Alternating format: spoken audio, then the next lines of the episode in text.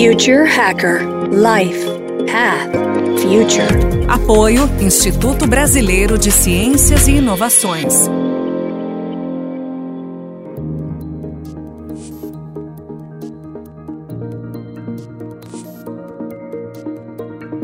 Olá pessoal, bem-vindos de volta ao Future Hacker. Temos aqui um convidado super especial, que é o Sandro Valeri, que hoje ele é sócio-diretor da Elo Group, PhD, né, Engenharia Mecânica Aeronáutica pelo ITRA, mestre Engenheiro de Produção da USP, diretor de Estratégia de Inovação de Corporate Venture, de várias empresas aí. Sandro, vamos lá. Vamos querer entrar no, no, no, tema de um projeto que você é, teve uma participação super atuante aí, que foi na concepção do eVTOL. Eu não sei se é assim que se pronuncia, que é o carro voador, né? Eu queria que você falasse um pouco mais sobre essa iniciativa. Como as cidades estariam se preparando para a criação de um novo tráfego urbano aéreo, né? Se isso já está em pauta das cidades que vão receber os primeiros protótipos aí, os primeiros, os primeiros veículos. Bom, isso aqui vai dar no nosso bloco aqui uns 10 minutos. Você, por favor, me interrompa com perguntas no meio, tá bom? Esse modelo de negócio que vem sendo criado com esse produto que vem sendo criado no mundo, né, ele está muito bem descrito, eu quero deixar para todo mundo, num paper que vocês podem procurar pela internet, chama-se Uber Elevate. É a melhor descrição até agora desse modelo de negócio. Nesse projeto que eu participei, nós acabamos, né, foi um projeto que a Embraer decidiu entrar no final de 2016, nós entendemos que existia um mundo em que o, os carros voadores ou os eVTOLs fariam parte, que são veículos autônomos voando pelas cidades, né, com mais velocidade, com mais autonomia para as pessoas. Nós entendemos isso e uh, acabamos encontrando o Uber pelo caminho. Lá em, em, abril, nós fechamos e anunciamos a parceria com o Uber, abril de 2017. É, e nós fechamos porque o nosso modelo de negócio, o que a gente acreditava para o futuro, parecia com que, com que o Uber acreditava. E isso, no fundo, é um consórcio. Eu quero só trazer aqui, contextualizar primeiro: é um consórcio com várias empresas de vários pedaços do ecossistema. Então, tem OEMs, tem Embraer, vários outros concorrentes da Embraer. Tem o pessoal que vai fazer toda a parte predial, tem o pessoal que vai fazer o controle de tráfego aéreo, tem o pessoal que está trazendo a parte de autonomia, a parte de elétrica, tem os capitalistas de risco. Então existem vários atores que acreditam nessa história e juntos é, estão construindo esse futuro. Então é, esse é um futuro que eu diria assim, no começo, aí na década, entre a década de 30 e até metade da década de 30, ele vai ser mais um metrô aéreo do que um carro aéreo. Por quê? Porque precisa, a tecnologia disponível hoje ainda não viabiliza que a gente tenha um, um veículo totalmente flexível decolando da sua garagem, né? Como no De Volta para o Futuro e voando. Isso é lá para 2040. Vai acontecer também, mas é lá para 2040. Né? Por enquanto, eles vão ficar um pouco com mais de cara de metrô voador. Então, o que significa? As cidades, cidades terão pontos fixos chamados vertiports. Com as inteligência artificial, as empresas estão decidindo quais são os pontos de melhor tráfego para essas pessoas. Vamos dizer que São Paulo, uma cidade que é São Paulo, vai ter cinco ou seis desses. E você vai até esses pontos e, e aí você tem rotas fixas entre os pontos. Trazendo para a realidade, São Paulo. São Paulo com certeza vai ter alguns pontos na Vila Olímpia, deve ter alguns pontos na Zona Norte, deve ter alguns pontos na Zona, na zona Leste e, e os pontos dos aeroportos. E aí o que acontece? Você vai pegar o seu carro com o aplicativo, segue o seu carro aplicativo até o ponto, ali você embarca automaticamente no veículo e no máximo em 15 minutos você vai estar na outra ponta. 15 minutos a gente está falando são Paulo Campinas, que é de Vila Olímpia e Viracopos. Como foi o trabalho? Primeiro, nós passamos um bom tempo desenhando esse target. Olha, a gente precisa chegar aqui, precisamos entender. Ah, então a visão de futuro é essa: eu vou pegar o carro, vou entrar. Entendemos o target? Agora, quanto que tem que custar esse veículo para a gente conseguir colocar uma passagem de UberX? Aí começamos a fazer todos os cálculos, né? Como com tudo com inteligência artificial, usando dados reais, circulação do, das pessoas. Aí falando, ah, ótimo, então tem que custar tanto. Quantos carros eu vou ter que ter? Fizemos toda a conta e planejamos. Os veículos planejados para essa primeira fase, que eu acredito que vai durar uns 10 anos aí entre 2025 e 2035, eles vão ser para 4 a 5 pessoas. No começo vão ter, vão ter pilotos, mais para frente não vai ter mais piloto. No começo tem que ter piloto até ter uma adaptação da, da, da regulamentação aeronáutica depois não tem mais piloto e então você entra como se fosse um Uber Pool, né? É um Uber Pool aéreo, é um negócio desse tipo. que vai acontecer. E o target no começo vai ser caro e vai ser, obviamente, regulado pela oferta e demanda, o preço. Mas lá no final, é, eu acredito que lá para 2035 nós já vamos conseguir encontrar os preços de UberX nessas coisas. Os preços de, de outros aplicativos que, é, que nós utilizamos normalmente nas ruas. Então esse é o objetivo, é, é, é trazer essa velocidade e, e, o que, que a gente acredita nessa visão também, André? E é o que eu acredito, aí eu estou trazendo o Sandro, né? Quando eu estava criando lá esse negócio, veio algo muito forte quando a gente começou a estudar pessoas e o movimento das pessoas. E a gente descobriu que a pessoa se, se movimenta por dois motivos só: para encontrar amigos e família para buscar dinheiro. Ou comida, né? antigamente era comida, agora é dinheiro que é trabalho. Só por esse motivo. E as pessoas moram nas cidades e mudam de suas cidades porque precisam ir atrás do trabalho nas cidades. Então a pergunta que a gente fez: e se não precisasse mais? É isso que motivou toda essa história e essa é uma modificação que vem. Então, essa é uma das, das respostas que a gente vê a desurbanização no mundo. Então, eu estou exagerando um pouquinho aqui, mas isso estava lá no coração do nascimento e quase todas as empresas que fazem carro voador têm isso na cabeça. Tem isso, que é viabilizar com que você more onde você quiser, do jeito que você quiser. Né? E a gente experimentou na pandemia esse mundo, né? Alguns dias sem ninguém sair de casa, a gente viu poluição como diminuiu, trânsito como diminuiu, a gente conseguiu experimentar. Então a gente conseguiu fazer um MVP, um MVP de como que seria esse mundo sem carros andando na rua, né? Segundo ponto, André, como que vai ser a experimentação disso, tá? Então isso começa Aí eu posso falar só do consórcio do Uber Elevate, porque tem outros concorrentes né, no mercado. Esse ecossistema como um todo, a operação, começa a ser colocado em teste nos próximos dois, três anos.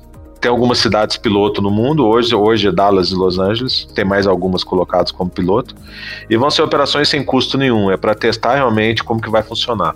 Testar o tráfego aéreo, testar o embarque e desembarque, testar os, os vertiports, testar para o passageiro com segurança que é. Então são todos esses testes que vão ser feitos.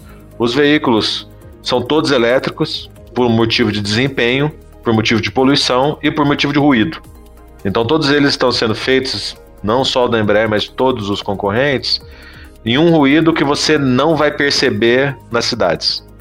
Essa é a meta também. Então, além de ter um preço de UBX, você não vai perceber que, que ele está sobrevoando sobre. que ele está passando sobre você. Né? Não vai ter aquele barulho de drone insuportável, né? Então, que a gente conhece. Não, não vai ser daquele jeito. E eles vão ter todos meio cara de, de uma mistura de drone com helicóptero, né? Então eles têm mais ou menos o mesmo tamanho de um helicóptero, mas tem hélice para todo lado. É mais ou menos isso. E vão ser estilosos porque a gente está indo pro futuro, né? Então todos, todos eles vão ser mais bonitos, estilosos e tal, né? E o sinal? e a sinaleira? As rotas são fixas, então não vai ter mudança de, de controle de tráfego aéreo muito impactante nas cidades. Até por isso que começou fixo. Mas conforme o tempo for passando, a gente vai começar a ter um controle de tráfego aéreo autônomo. Então a gente começa a ter mudança com o controle de tráfego aéreo. Quem conhece hoje sabe que não é autônomo, né? O controle de tráfego aéreo hoje é manual. Eu, quando estava ajudando a fazer o projeto, passei algumas horas na torre de controle de Congonhas. É uma loucura aquilo. É uma loucura, porque realmente depende muito do ser humano. Então, essa é uma mudança que demora. E por que demora? Para tudo que voa, tem uma regulamentação muito grande. Tem que assegurar muita coleta de dados para ter certeza que não vai ter falha. Porque não pode ter falha, né? não é carro.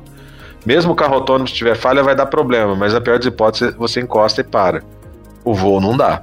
Não pode ter falha no controle de tráfego aéreo, não pode ter falha no produto. Né? Para ir para autonomia, muitos dados, então são muitos anos de coleta de dados para aprender e realimentando o produto para que eles consigam fazer isso, tanto o controle de tráfego aéreo como o próprio veículo. Perfeito, Sandro. Eu ia te fazer uma pergunta no último bloco, mas eu acho que, como você tangenciou nesse tema, eu vale falar agora. Você acredita nos voos comerciais autônomos? Acredito, eles vão acontecer. Inclusive, eu estou ansioso por isso, André. Estou ansioso por isso.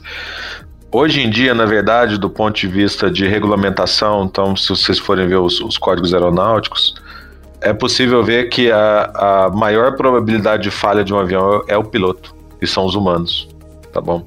A máquina, ela, ela é feita, e aqui deixando para todo mundo, para acalmar todas as pessoas que voam, né? A maior parte dos sistemas, eles trabalham com probabilidade de falha de 10 a menos 9 a 10 a menos 11. Com redundância. Ou seja, 10 a menos 18, 10 a menos 22. Para sistema crítico, você tem que ter vários sistemas falhando ao mesmo tempo. A gente vai para uma probabilidade de 10 a menos 100, 10 a menos 200. Né? Então, quando nós tivermos o sistema autônomo bem implementado para aviação, é isso que nós vamos experimentar, um nível de segurança que a gente nunca viu. Então, eu, como quem já trabalhou na indústria aeronáutica, não vejo a hora de chegar, mas eu sei que serão milhões e milhões de voos para comprovar isso. Muita gente pergunta: ah, poxa, mas as pessoas vão ter medo de não ter piloto? Hoje teriam, mas eh, todo mundo vai ter uns 20 anos para acostumar, né? Vai tirar um piloto, depois vai tirar outro, depois eles vão ouvir falar e por aí vai. Isso é devagar, isso não é de uma hora para outra, né? Nenhuma ruptura é de uma hora para outra. Todas as rupturas elas vêm muito devagar, principalmente essas que são muito grandes. Essas que requer uma mudança de um modal inteiro. Não é de uma hora para outra. O iPhone que a gente adora, você lembra do iPhone em 2009? Quem comprou o iPhone em 2009? Me fala. Demorou. Para entrar com todo mundo, o iPhone ou o smartphone, eles demoraram 4, 5 anos realmente para virar a transformação que virou até hoje, né? Eu lembro que eu vi um vídeo do Jean-Paul Jacot, né? Que era o grande, né? É, chefe de laboratório da IBM, e eu vendo há muitos anos atrás um vídeo que ele mostrava a tua imagem no celular, e isso para mim era uma coisa absurda. E assim, era um, era um filme, né? Era um, como se fosse um, um clipe assim falando, e eu falei, não, como é que é possível ver uma pessoa do outro lado da tela? Quer dizer, é, você ver como é que. E você lembra das preocupações, André? E se eu estiver tomando banho? Hoje a gente vê que não tem nada a ver essa preocupação, né? Então é, é, é, a mesma coisa, tu tá preocupando, pô, não vai ter piloto? Não sei, não tô vivendo lá naquela época, a gente tá vivendo hoje. E vai, e vai dar tempo para todo mundo acostumar, né? É, muito bom. Vamos lá, já aproveitar então falar desse, desse futuro próximo aí e falar também um pouco sobre o Smart Cities, né? Então agora tem, inclusive, até alguns grupos eh, falando de algumas outras iniciativas. Tem, tem uma iniciativa bem legal, acho que no interior do Ceará, acho que é Laguna, né? Que eles estão querendo criar a primeira Smart Social Cities do mundo, né? Que teoricamente não está preocupada só apenas com a tecnologia, mas também serviços públicos tecnológicos e acessíveis para todos. Queria que você falasse um pouco sobre isso, Sandro. A questão do Smart City, para mim, é muito parecido do que eu venho falando, né? Agora, o Smart City depende de sensores. Muitos sensores dependem de plataformas de inteligência artificial. Tem a, a IoT, que é a internet das coisas. Isso é, depende de milhares de tipos diferentes de sensores. Então, o primeiro ponto que eu posso falar não vai ser uma empresa que vai dominar esse mercado. Né? Isso, na verdade, é um nicho gigantesco para as startups para poder criar sensor de todo tipo, sensor de chuva, sensor de pneu, sensor de fumaça, sensor de flor, sensor de sensor que sente cheiro, sensor que, que enxerga, sensor que ouve, né? Então todo tipo de sensor vai precisar ser criado e integrado. Hoje nós não temos 100% é, da tecnologia para isso. Agora, o que, que é interessante? Também vai acontecer aos poucos. Então, aos poucos, a gente vai acostumar, por exemplo, a não precisar usar mais semáforo. Isso vai acontecer.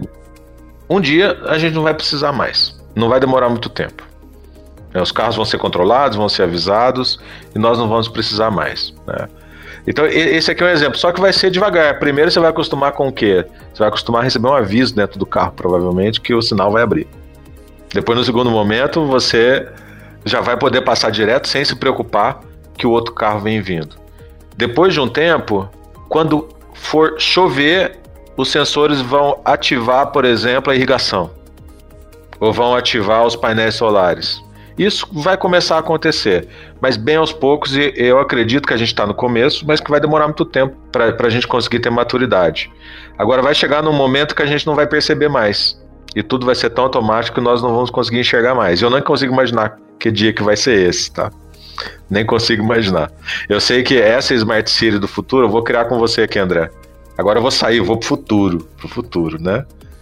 É uma Smart City que, se, que adapta a cidade ao clima e o clima à cidade. Que ela influencia no clima, que ela influencia nas pessoas e que você não tem que se preocupar nada exceto com exatamente aquilo que você está fazendo. Olha esse ponto. Hoje eu tenho que me preocupar para olhar a rua. Você não vai se preocupar mais para olhar para atravessar a rua. Não vai precisar. É algo meio maluco. Talvez você não precise nem se preocupar em chamar o veículo do aplicativo para sair. Porque na hora que você abrir a porta da casa já vai estar tá lá. Talvez. Talvez chegue nesse nível. Pergunta para mim, tem tecnologia sendo criada para isso? Tem.